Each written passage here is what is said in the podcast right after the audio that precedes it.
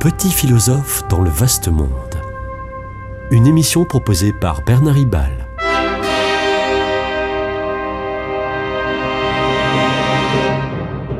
Bernard Ribal, essayiste, agrégé et docteur en philosophie. Pourtant euh, réputé grand théoricien et, grand prophète de la démocratie, Rousseau a quand même euh, ce passage désespérant dans le contrat social en 1762. Je le cite. S'il y avait un peuple de Dieu, il se gouvernerait démocratiquement. Un gouvernement si parfait ne convient pas à des hommes.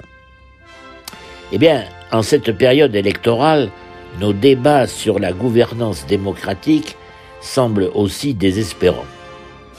Deux préoccupations démocratiques semblent souvent se contredire. Toutes les sensibilités politiques des citoyens doivent être respectées dans euh, l'organe législateur, c'est-à-dire le Parlement. Et autre souci, garantir un minimum de stabilité de l'exécutif, le gouvernement. Les citoyens aujourd'hui en France s'expriment au scrutin uninominal, c'est-à-dire il n'y a qu'un seul nom, hein, on vote pour un seul nom, au scrutin euh, uninominal majoritaire à deux tours, euh, par circonscription, pour élire les députés, et idem, pareil, pour l'élection au plan national du président de la République, qui, de fait, si ce n'est en droit, est l'un des euh, principaux chefs de l'exécutif. La stabilité du pouvoir est garantie. C'est le but de la Ve République après l'instabilité de la Quatrième République. Mais ce mode électoral ne permet pas la bonne représentation de tous les courants politiques. C'est très grave, surtout euh, quand se fait vivement ressentir le besoin populaire de s'exprimer. En effet, dans ce système électoral, la tendance majoritaire en France a de fortes chances d'avoir la majorité, d'être la majorité dans beaucoup de circonscriptions, à la limite d'ailleurs dans toutes les circonscriptions, si le nombre de voix se répartissait partout de la même façon. C'est ainsi qu'avec un tiers des suffrages sur l'ensemble de la France, un courant politique peut avoir trois quarts des députés élus. Euh, en revanche, une tendance qui est portée par un quart des électeurs euh, peut avoir moins de 5% des députés élus. Ne parlons pas des groupes politiques qui bénéficient de 5 à 10% des électeurs, ils peuvent même n'avoir aucun député. Alors, euh, certains proposent le scrutin proportionnel par lequel on vote pour des listes de candidats. Dès lors, chaque tendance euh, obtient le nombre d'élus proportionnel à son nombre de voix. Tout le monde est représenté, mais difficile de trouver une majorité car aucun courant n'obtient 50% dans ce cas. Cependant, les juristes ont euh, encore de la ressource.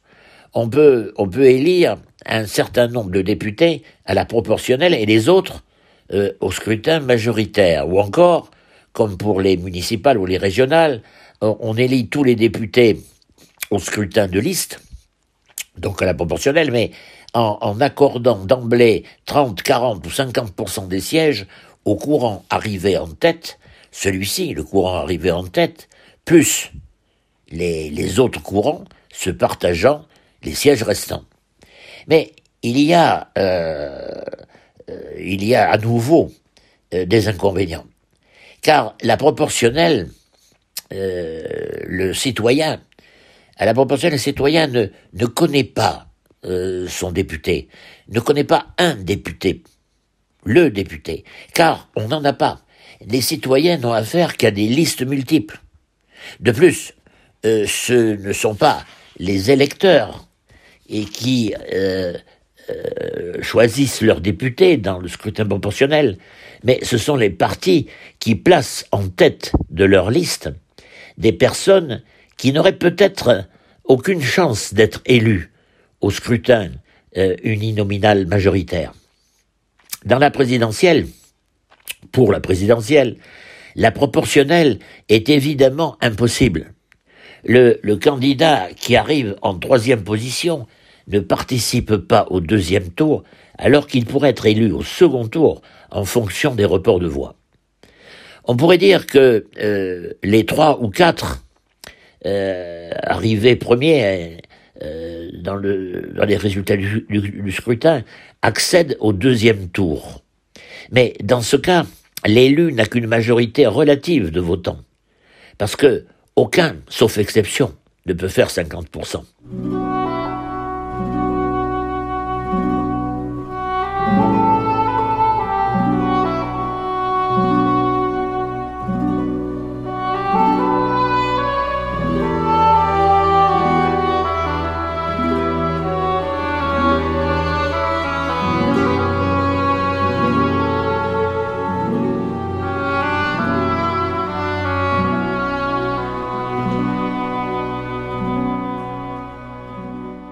Peut-on euh, penser dépasser tous ces inconvénients par le RIC, le référendum d'initiative citoyenne? En fait, il y a encore d'autres inconvénients ici. Euh, combien de citoyens faut-il pour prendre ensemble cette initiative? Qui rédige la question du référendum? Comment tenir compte du filtre indispensable des experts et des juristes? Si on ne veut pas aller droit dans le mur. D'ailleurs, le référendum ne permet pas plus de débat des citoyens, des électeurs, qu'une élection présidentielle. Or, c'est ce que l'on cherche et ce que euh, voulaient les Gilets jaunes. Une solution déjà expérimentée positivement est la Convention citoyenne sur le climat, euh, les 150 membres de euh, cette convention euh, sont des citoyens tirés au sort en échantillons professionnels, générationnels et, territoriaux. Ils ne peuvent pas décider car ils ne sont pas élus, mais ils doivent proposer des projets de loi et décrets. Et l'expérience a bien marché, mais le thème à débattre était beaucoup trop vaste, le climat. Curieusement, curieusement, l'article 2 de la Déclaration des droits de l'homme et du citoyen de 1789, euh, qui est euh, le préambule euh, de notre actuelle Constitution, prévoit la possibilité d'une intervention directe du peuple sans passer par les institutions, puisque cet article approuve, corrobore une résistance à l'oppression le droit à la résistance à l'oppression. Cela revient à prévoir des actions illégales aux yeux du pouvoir devenu oppresseur, à prévoir une sorte de révolution en cas de risque de, dictature. Ce droit de l'homme et du citoyen se veut universel, mais il est en fait très français. Il peut être universel, mais il est très français. Le Alexis de Tocqueville, écrivait dans euh, La démocratie en Amérique en 1840, je cite, En Amérique, on a des idées et des passions démocratiques. En France, nous avons encore des idées et passions euh, révolutionnaires.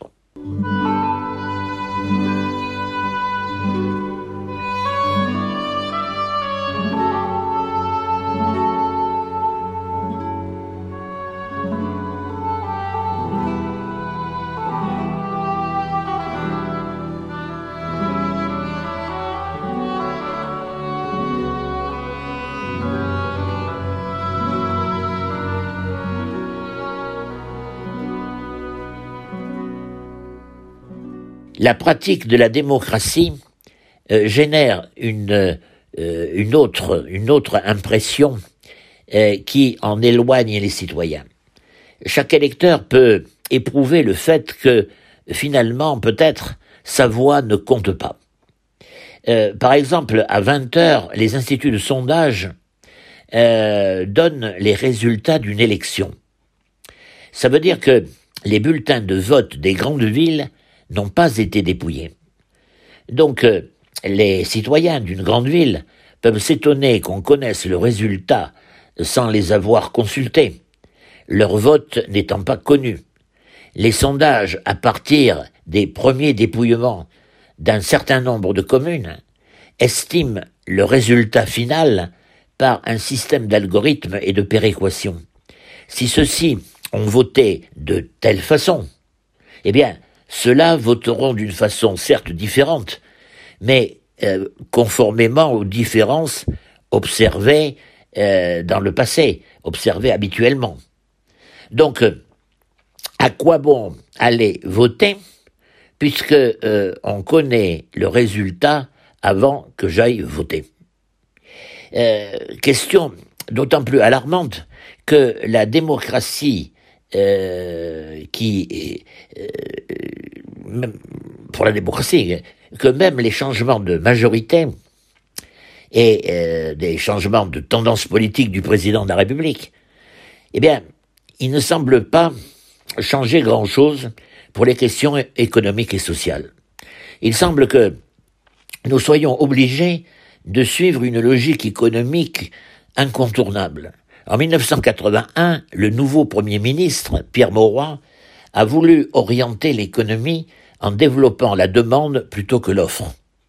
Ce fut la catastrophe, et quelques mois plus tard, le même Premier ministre Pierre Mauroy euh, rejoignait la logique dite de désinflation compétitive, seule politique possible euh, à cette époque. Euh, en fait, une vraie volonté politique peut casser ces soi-disant logiques économiques incontournables. Lors de la réunification de l'Allemagne en 1990, le chancelier Kohl, contre l'avis des économistes et des banquiers, a décidé qu'un marque à l'Est équivalait désormais un marque à l'Ouest. Il a défié cette logique et il a pourtant réussi, malgré, c'est vrai, quelques difficultés. Ce qui a été possible de la part d'un chef de gouvernement est-il possible de la part des volontés des citoyens électeurs? Je le pense, mais alors il faut réhabiliter rapidement et profondément, comme y invite euh, l'enseignement social chrétien. Euh, réhabiliter les corps intermédiaires, syndicats, partis politiques, associations, qui sont euh, malmenés et court-circuités depuis la fin du siècle dernier. Il faut aussi que euh, ces corps intermédiaires se réforment eux-mêmes euh, pour être des forums de débat, des lieux de formation et d'information, et pas simplement des lobbies et des machines de guerre électorales. Sinon, les citoyens s'exprimeront dans la rue. Jacques Maritain, 1882-1977, euh, célèbre philosophe chrétien, écrit dans Christianisme et démocratie la tragédie des démocraties modernes est qu'elles n'ont pas encore réussi à réaliser la démocratie. C'était Petit philosophe dans le vaste monde, une émission de Bernard Ribal.